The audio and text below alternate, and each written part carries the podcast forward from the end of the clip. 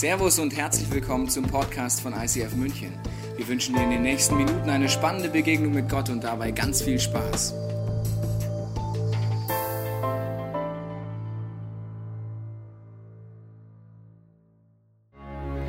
Hallo und herzlich willkommen im ICF München. Ich bin der Christian Gfellig, komme ursprünglich aus Bern. Das hört man nicht mehr, wenn ich Hochdeutsch spreche, weil dann klingen wir Schweizer ja alle gleich, oder? Ich bin dort äh, zum Glauben gekommen, habe dort meinen Weg in die Kirche und auch in die Leiterschaft gefunden. Sprich, ich durfte dort Schritt um Schritt Verantwortung übernehmen im ICF Bern.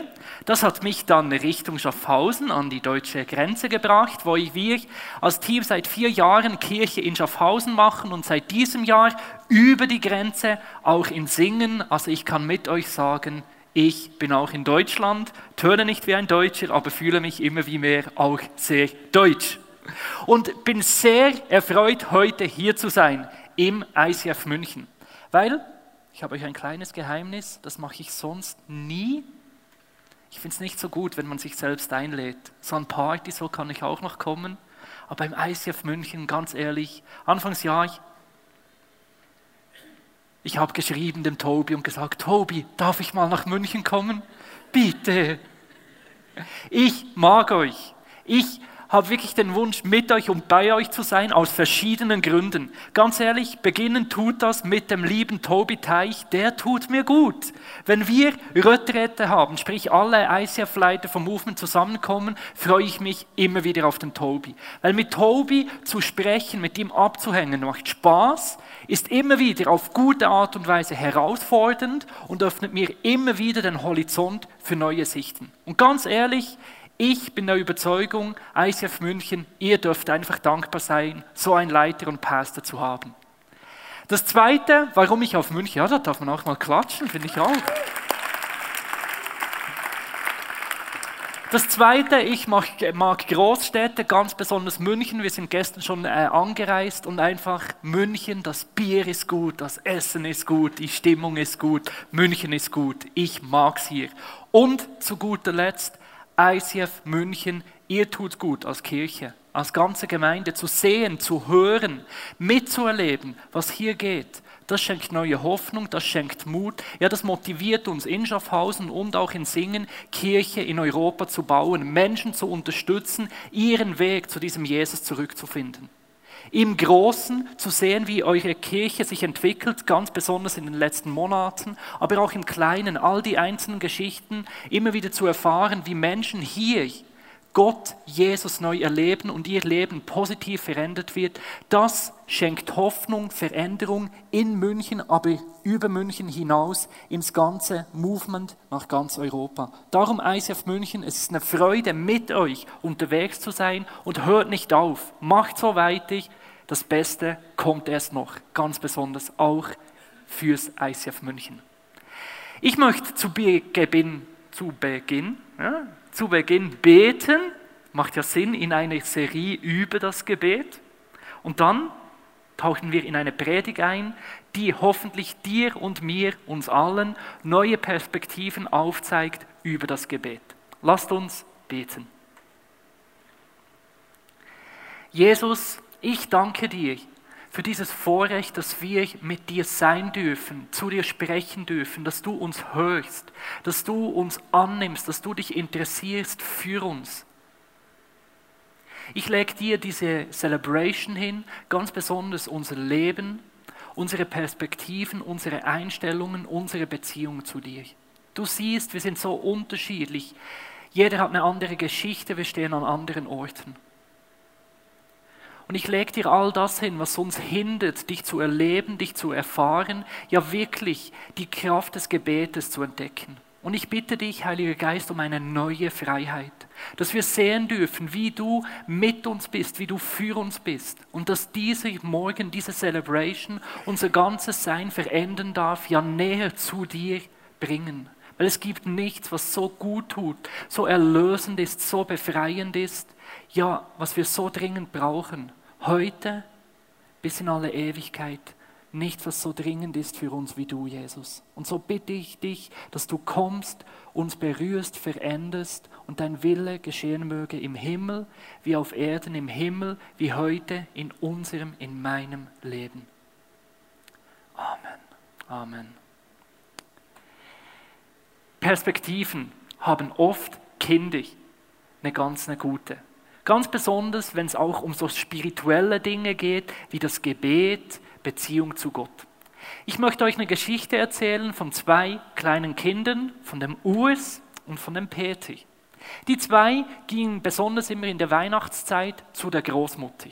Das war immer eine gute Zeit, aber auch eine Zeit, die von Spiritualität, vom Glauben geprägt war, weil die Großmutter, die war sehr gläubig. Und so war es der Großmutter immer ein großes Anliegen, dass der kleine Urs und der kleine Peter selbstständig vor dem ins Bett gehen immer noch ein Gebet zu Gott richten.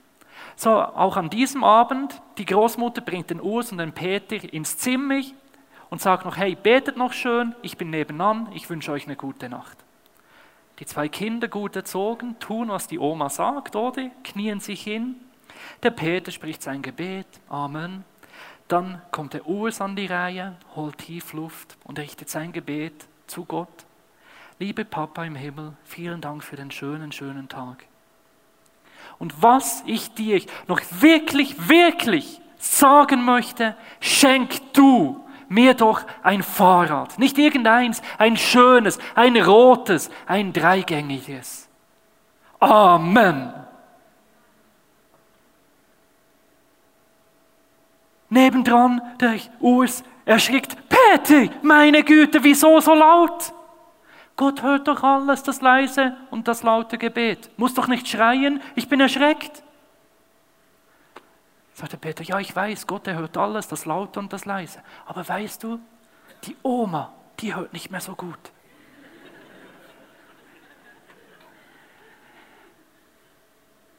Dieser Peter, der hatte eine klare Ansicht übers Gebet der wusste, wie laut er beten muss und an wen es eigentlich auch gerichtet war. Ich weiß nicht, was du heute Morgen für eine Perspektive, für Ansichten über das Gebet mitbringst. Wenn du mit Menschen sprichst, mit spirituellen Menschen, ganz besonders auch mit Christen, dann merkst du ganz schnell, die Ansicht übers Gebet ist die folgende, dass wir irgendwo wissen, theoretisch ist Gebet kraftvoll, stark, ja wichtig. Wir sollten alle beten. Es ist auf unserer Skala der theoretischen Wichtigkeit extrem hoch oben. Aber dann in der Praxis, hm, irgendwo ganz weit unten, ja, es rangiert eigentlich in der Liste der schlechten Gewissen Dinge, oder? Wenn du heute nicht Christ bist und du denkst, diese Christen, die nerven, weil die einem immer so ein schlechtes Gewissen machen, Du kannst den Spieß mal ganz einfach drehen. Frag mal einen Christenkollegen, ja, wie sieht es dann mit deinem Gebetsleben aus? Ganz schnell hat dein Gegenüber ein schlechtes Gewissen. Irgendwo wissen wir, wir könnten beten, ja, wir sollten beten, aber irgendwo tun wir es doch alle zu wenig. Wieso führt unsere Ansicht über das Gebet so schnell zu einem schlechten Gewissen? Ich habe im Internet ein wenig nachgeforscht, weil ich wissen wollte, wie denken die Menschen über Gebet. Und ich bin auf folgenden Forum-Eintrag gestoßen, den ich sehr spannend finde, zeigt er doch sehr viel über unsere Perspektiven des Gebetes auf. Da schreibt die Person folgendes, es geht mir hierbei um folgendes. Ich brauche dringende Aufträge in den nächsten zwei Wochen, und zwar noch mindestens drei große Aufträge. Außerdem ist es so, dass ich noch von einem Geschäftspartner fast 1000 Euro zu bekommen habe. Nun bitte ich schon lange und intensiv und auch von ganzem Herzen Gott um seine Gnade und Hilfe. Doch geschehen ist nicht sehr viel. Was kann ich, ja muss ich tun, damit mein Gebet auch erhört werden? Meine Frau war vor einiger Zeit im Krankenhaus, da habe ich auch ganz intensiv und zum Teil unter heftigen Tränen gebetet. Und meine unzähligen Gebete wurden erhört. Ja, wer kann mir hier weiterhelfen? In diesem Forum-Eintrag wird sehr viel ersichtlich, wie wir Menschen in Europa über das Gebet denken. Du und ich, wir alle, wir haben Nöte, Situationen, die nicht so laufen, wie sie eigentlich sollten. Uns fehlen vielleicht Aufträge. Irgendwo ist mit den Finanzen nicht alles so, wie es ist. Jemand schuldet uns noch Geld. Wir sind selbst einer, in einer Krankheit oder erbitten Heilung für eine andere Person. Wir wünschen uns, dass Gott für uns ist. Und irgendwie wissen wir, das ist seit klein auf uns weitergegeben, damit jemand dir hilft, musst du auch etwas für ihn tun. Und so sehen wir ganz besonders im Gebet den Weg, diesen lieben Gott auf unsere Seite zu bringen. Irgendwo muss doch der richtige Weg sein, so zu beten, dass Gott von allen Anliegen, hallo, hallo, hier bin ich. Zuerst komme ich, ich bin wichtig. Und irgendwie muss es doch einen Weg geben, diesen Gott dazu zu bringen, das zu tun, was ich will. Ich bin doch ein Guter, ich mache es doch gut, ich mache es doch richtig. Sei für mich, sei bei mir, tu das, was jetzt so dringend nötig ist für mich. Wenn ich mit Menschen spreche, allzu oft merke ich, dass die Perspektive über das Gebet meist die folgende ist. Wir versuchen durch das Gebet Gott auf unsere Seite zu bringen. Wir wollen es durch Beten, es Gott recht machen. Durch unser Gebet Gott zeigen, dass wir gut sind, dass wir richtig sind, dass er für uns sein soll, weil wir es richtig tun. Und dies führt zwangsläufig zu der Frage, wie kann ich richtig beten? Wenn Gebet der Weg ist, Gott auf meine Seite zu ziehen, dann muss ich das Gebet richtig formulieren, richtig tun. Ich muss Wege finden, Gott zu mir zu ziehen. Das ist ein unglaublicher Stress. Und die Chance ist sehr groß, dass das ein Stress ist, den du heute Morgen mitbringst. Wie muss ich beten, dass Gott für mich ist? Muss ich auf Jerusalem fahren, dort zur Klagemauer das Gebet in die Mauer reinlegen? Muss ich dreimal de, im Tag Richtung Mekka beten? Oder muss ich eine halbe Stunde in Zungen reden? Was ist das? Wie geht das? Muss ich am Morgen aufstehen und stille Zeit machen? Und wenn ich das nicht tue, am Morgen nicht Gott suche, dann ist alles verloren. Muss ich vielleicht im ICF auf Zürich fahren und dem Herr Becker die Hand schütteln? Oder reicht es, wenn ich einfach zum Herr Teich gehe in München? Oder muss ich nach Rom fahren, dem Papst die Hand schütteln? Muss ich dem Pastor Dollar 7,70 Dollar äh, spenden, damit Gott auf meiner Seite ist? Muss ich das neueste christliche Buch kaufen? Das Gebet des Jabez aus dem Alten Testament herausnehmen, das auswendig lernen und das dann richtig formulieren, damit mein Hamster, ich und meine Mutter auch gesund ist? Was muss ich tun? Und da sind wir doch alle so oft im selben Boot.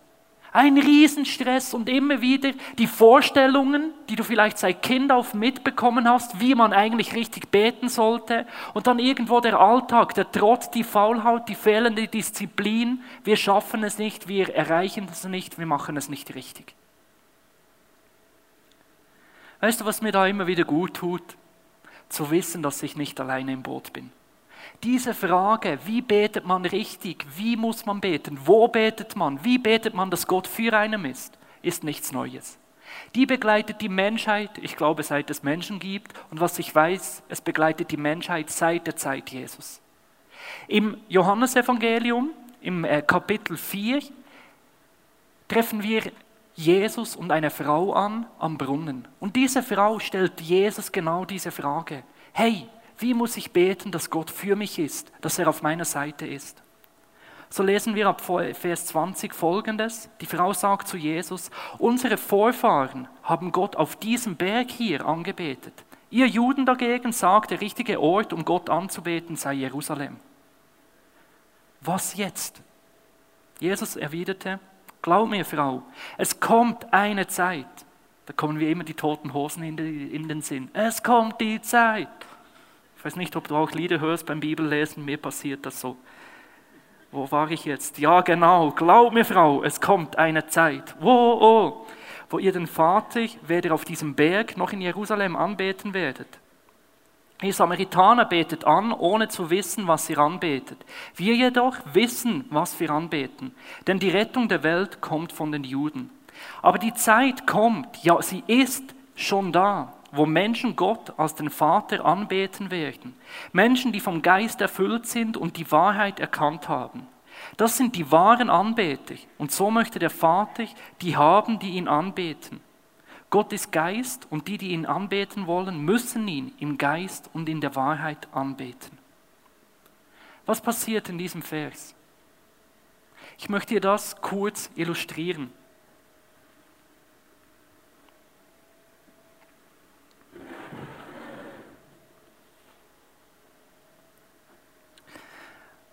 Um diese, diesen Dialog näher zu erklären, nimmt Gott heute Morgen kurz die Form von Traubensaft an. Ich weiß, man sollte keine Bilder von Gott machen. Ich denke, Gott kann damit heute leben, diesen Traubensaft darzustellen.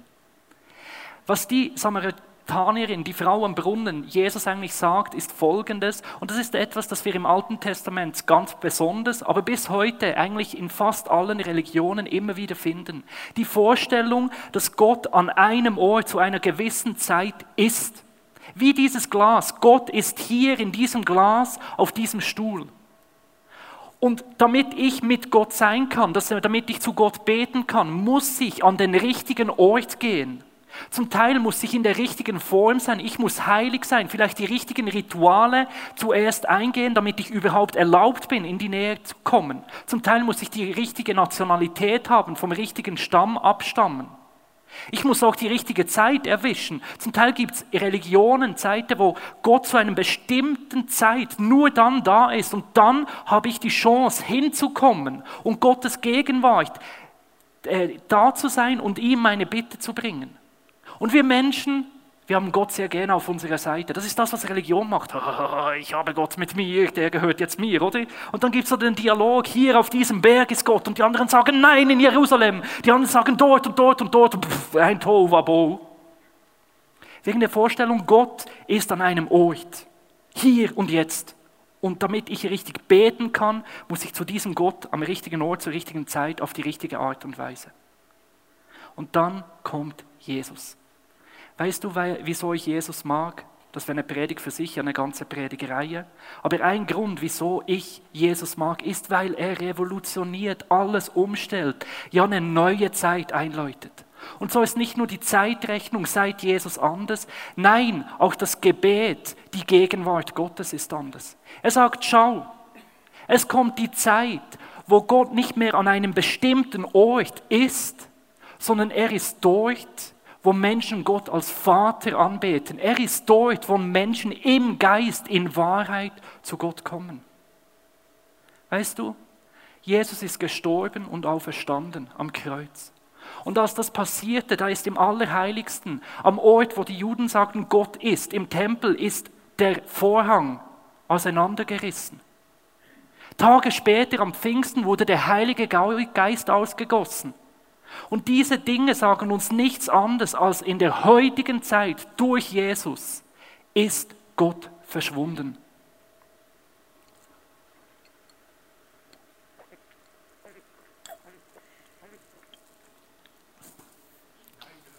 Ah. Gott ist verschwunden in uns Menschen. Er ist nicht mehr an bestimmte Zeiten, Orte gebunden, er ist in dir, wenn du heute an Jesus glaubst. Das heißt, heute Morgen bist du nicht in die Gegenwart Gottes hineingekommen, weil er in diesem Raum, in diesem Gottesdienst zu dieser Zeit ist.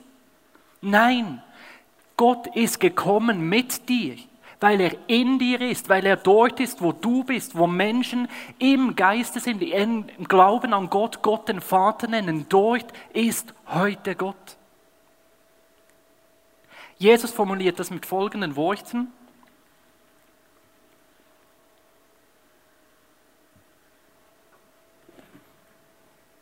Diese Motorik, die man beim Predigen braucht.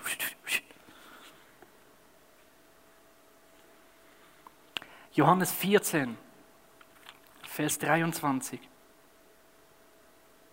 Wo bist du? Da bist du. Sehr schön.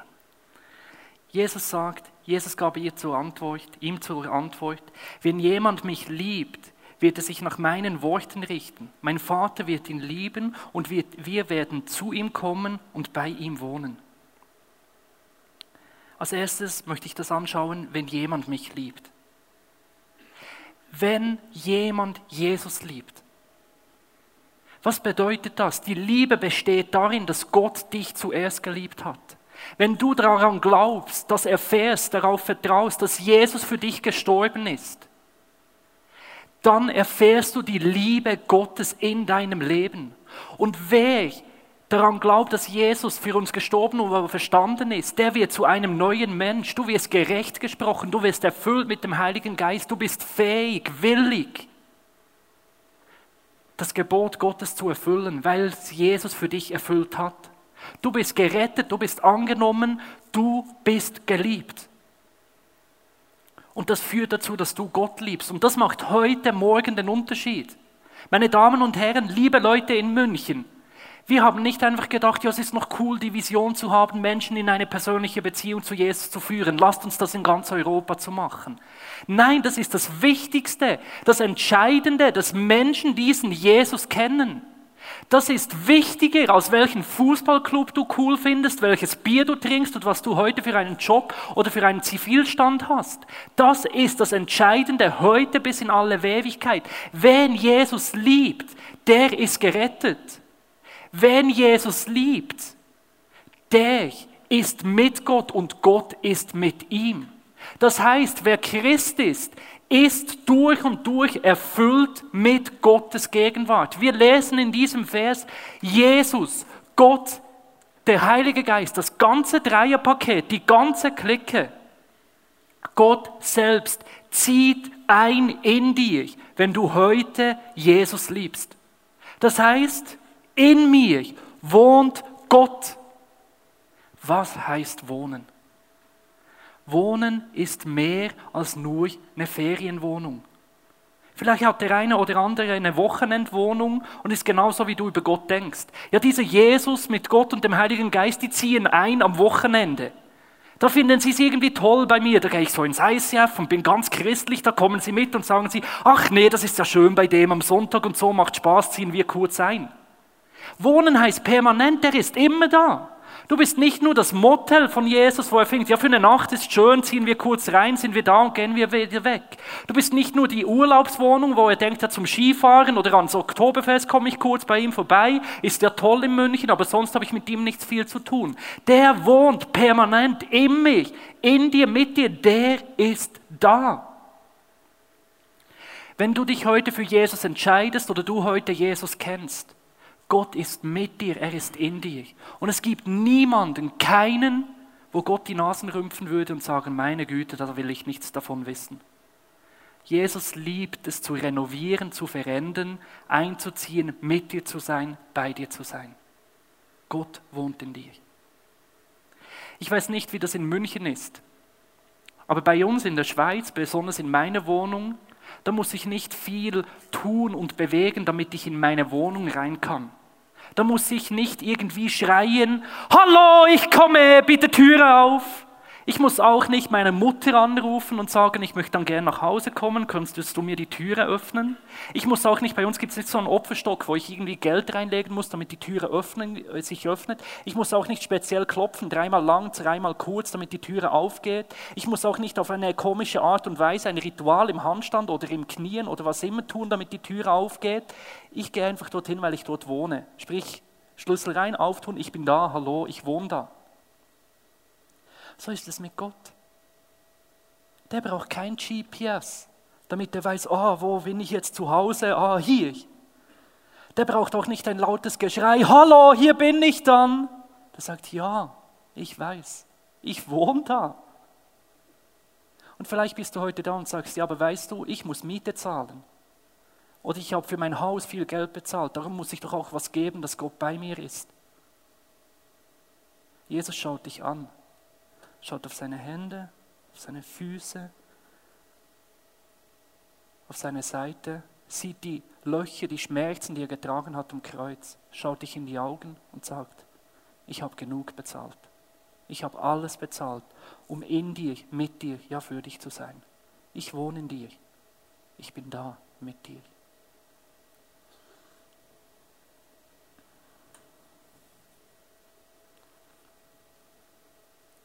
Und darum sagt er, Matthäus 6, Vers 7, Bei Beten sollt ihr nicht leere Worte aneinanderreihen, wie die Heiden, wie Gott, die Gott nicht kennen.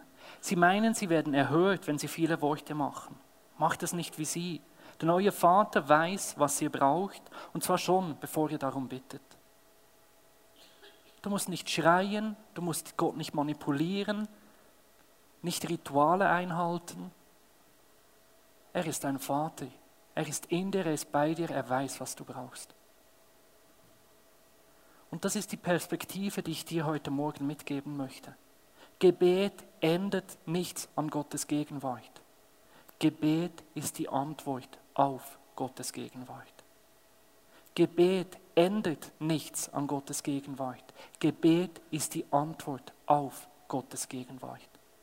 Und wenn wir uns das bewusst sind, dass durch Jesus Gott für mich, mit mir, ja in mir ist, dann ist die Frage nicht entscheidend, wie bete ich, sondern folgende drei Dinge sind wichtig. Erstens, ob ich bete. Ich glaube, es spielt nicht so eine Rolle, wie du betest. Du hast eine unglaubliche Freiheit. Du darfst knien beten, frei beten, du darfst Psalme durchbeten. Du darfst in Zungen beten, du darfst laut, du darfst leise beten. Gott ist so oder so da. Aber wenn Gott da ist, dann ist es ein unglaubliches Vorrecht, beten zu können. Es steht dir nichts im Weg. Ja, Jesus hat alles, das dich trennt von Gott, entfernt. Du kannst beten. Wie schön, wie ein Vorrecht, ja, wie wunderbar ist es zu wissen, ich kann, ich darf beten. Dann lasst uns beten das in Anspruch nehmen. Und schau, manchmal fließt das und manchmal ist das eine Entscheidung. Gebet ist Beziehung und darum, wie jede Beziehung, Arbeit, manchmal ein Geschenk, manchmal eine Entscheidung. Henry Nguyen hat sehr gut auf den Punkt gebracht. Er sagte, das Paradox des Gebets ist, dass es eine ernsthafte Anstrengung verlangt, während es doch nur als Gabe empfangen werden kann.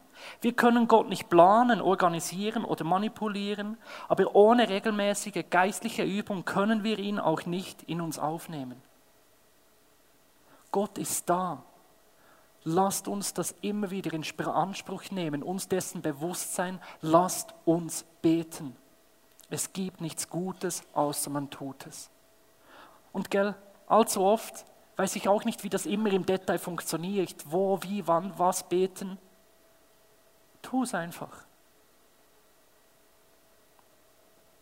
Schönes Ding hier.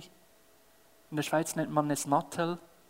Das Telefon, das Handy, kann auch ein iPhone sein. Ich habe keine Ahnung, wie das Ding funktioniert.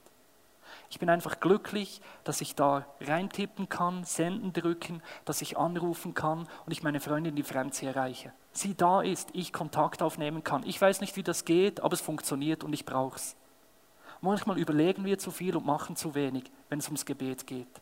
Tu es, weil Gott mit dir ist, weil er für dich ist, wie das Handy. Nimm es in Anspruch. Die zweite, für mich heute sehr entscheidende Frage. Zu wem betest du? Das ist eine wichtige Frage, ganz besonders in der heutigen Zeit. Spiritualität ist in, Gebet ist okay, hey, Hauptsache du tust irgendwie, wenn es für dich stimmt. Aber schau, den Unterschied, zu wem du betest, ist entscheidend. Die Welt ist voller Mächte, voller Dinge und an wen du dich richtest, der kann dir helfen, der kann Einfluss nehmen auf dein Leben. Ich weiß nicht, was deine politische Einstellung ist. Ob du die Steuern in Deutschland cool findest, die äh, Autobahnlimite, wie schnell man fahren kann, whatever. Und du kannst deine Anliegen, was Deutschland betrifft, zu mir bringen. Wir können darüber sprechen. Ich kann dich zuhören, so tun, als ob ich rauskomme, als ob ich es verstehe.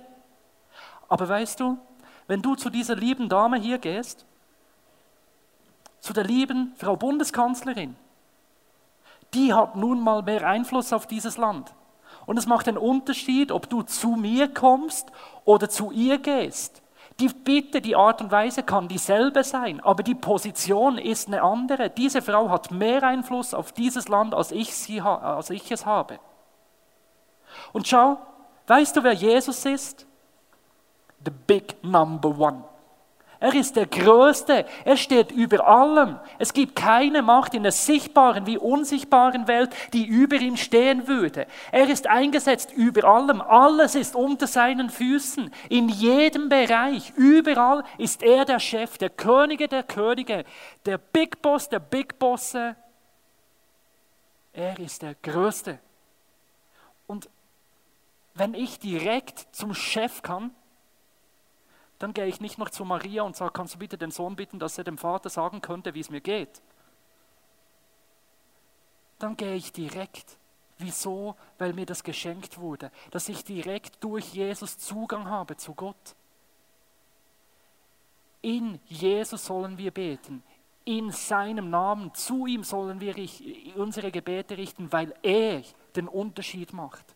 Gott ist in mir, weil Jesus gestorben und auferstanden ist durch Jesus, wirkt er in meinem Leben und darum beten wir für Jesus und wir stehen in diesem Europa mit allen Christen hin und sagen, es macht einen Unterschied. Nur Jesus rettet. Gebete zu Jesus machen den Unterschied. Jesus ist unser Gott, unser Erlöser. In seinem Namen beten wir und erleben wir die Kraft des Gebetes. Und drittens, wenn Gebet die Antwort ist auf Gottes Gegenwart, Ausdruck ist von unserer Beziehung zu Gott, dann dürfen wir immer wieder von neuem unsere Motivation hinterfragen, warum beten wir. Ich mag McDonald's. Ich gehe gern zu McDonald's. Wenn ich aber zu McDonald's gehe und mir in dieser schönen Tüte mein Big Mac hole, dann interessiert es mich nicht so, wie es dem Verkäufer geht. Im Gegenteil, ich versuche, das ist so ein kleiner Sport, ich versuche so zu bestellen, dass er keine Gegenfrage stellen muss. Ist bei McDonald's nicht so einfach. Wirklich alles erklären, damit ich nur noch die Bestellung bekomme. Aber ich gehe nie in den McDonald's und sage, ja, guten Tag, ja, du wohnst ja bei mir in der Wege, wir haben es toll zusammen, wie geht's dir dann so, wo drückt der Schuh, wie ist die Schicht? Ist auch nicht so empfehlenswert, weil die Leute hinten dran, die werden dann irgendwann grantig und sagen, hey, was läuft, mach mal im McDonald's will ich nur, ich komme hier, das ist mein Anliegen, gib mir. Gott ist mehr als ein McDonald's-Angestellter, Gott ist mehr als ein Automat, als Hallo bitte hier, ich brauche. Gott wohnt in dir. Gott ist dein Vater, in Jesus dein bester Freund, im Heiligen Geist dein täglicher Begleiter. Und Jesus sieht in dir nicht einfach ein Diener, ein Arbeiter, nein, im Gegenteil.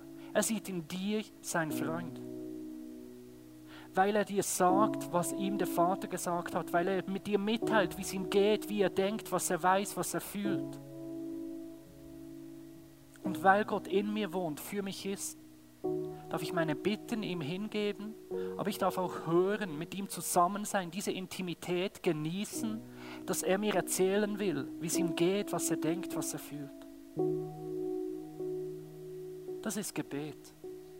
Gott, der mit dir ist und mein Antworten, mein Genießen, mein das in Anspruch nehmen von diesem Geschenk, dass Gott sich für mich interessiert, für mich ist, bei mir ist. Ihr Gebet ist die Antwort auf die gute Nachricht, dass Gott diese Welt so sehr liebt, dass er seinen eigenen Sohn hingab, damit jeder, der heute an ihn glaubt, gerettet ist, das ewige Leben hat, ja mit ihm beten darf mit ihm reden darf, mit ihm zusammen sein kann. Und diese Perspektive, diese Sicht, dieses Bewusstsein, dass durch Jesus Gott mit dir und in dir ist, möchte ich dir mitgeben und bin davon überzeugt, es verändert, ja revolutioniert unser Gebetsleben. Und lasst uns heute gerade damit beginnen. Wir möchten jetzt in eine Zeit des Reflektierens gehen, wo du dir Gedanken machen kannst, was du gehört hast, aber auch ganz bewusst beten kannst. Vielleicht bist du heute das erste Mal da und du merkst, diesen Jesus kenne ich nicht persönlich, der wohnt nicht in mir. Er klopft. Und wer ihm öffnet, da tretet er gerne ein. Er freut sich, wenn du ihm das erste Mal sagst, komm zu mir. Und er kommt sehr gerne zu dir. Vielleicht ist es einfach dran zu genießen, dass Gott mit dir ist. Vielleicht ist es dran, bewusst zu beten jetzt in dieser Zeit. Wenn du sagst, ich hätte gerne Hilfe dabei, ich möchte mit jemandem zusammen beten, Und nehmt das in Anspruch, das ist so eine Hilfe, das ist das ein Geschenk der Kirche, damit wir gemeinsam beten können. Dann kannst du hinten, wo jetzt das Licht angeht, hingehen, jetzt schon während dieser Zeit und Gebet für dich in Anspruch nehmen. Gebet ist so ein Vorrecht, so eine Kraft. Lasst uns jetzt in eine Zeit des Reflektierens und Beten gehen.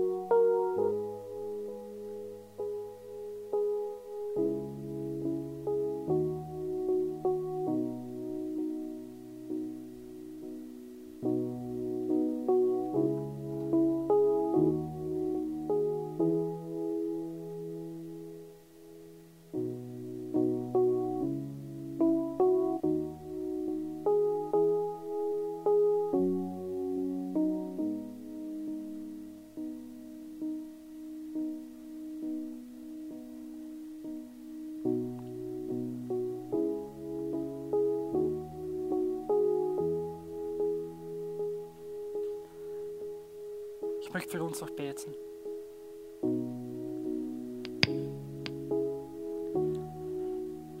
Jesus, ich danke dir, dass du für uns gestorben bist, dass du auferstanden bist und dass durch dich es möglich ist, mit dem Vater zu sein. Dass du, Heiliger Geist, unser Leben erfüllst, dass du da bist, dass du in uns wohnst, dass du mit uns, ja für uns bist. Ich bitte dich heute Morgen für jede Person, die dich nicht persönlich kennt, die dich noch nicht eingeladen hat, bei der du noch nicht wohnst. Öffne du die Herzen und du hörst, wer dich heute ganz bewusst einlädt. Und ich danke dir, dass du immer wieder Raum einnimmst, immer wieder da bist und es heute niemanden gibt, den du von dir aus ablehnen würdest. Dass es keine Wohnung gibt, die zu schmutzig ist, zu dreckig ist, zu zerstört, zu kaputt. Dass jeder, der sein Herz für dich öffnet und sagt, ich liebe dich, komm du zu mir, du heute Morgen Wohnung nimmst.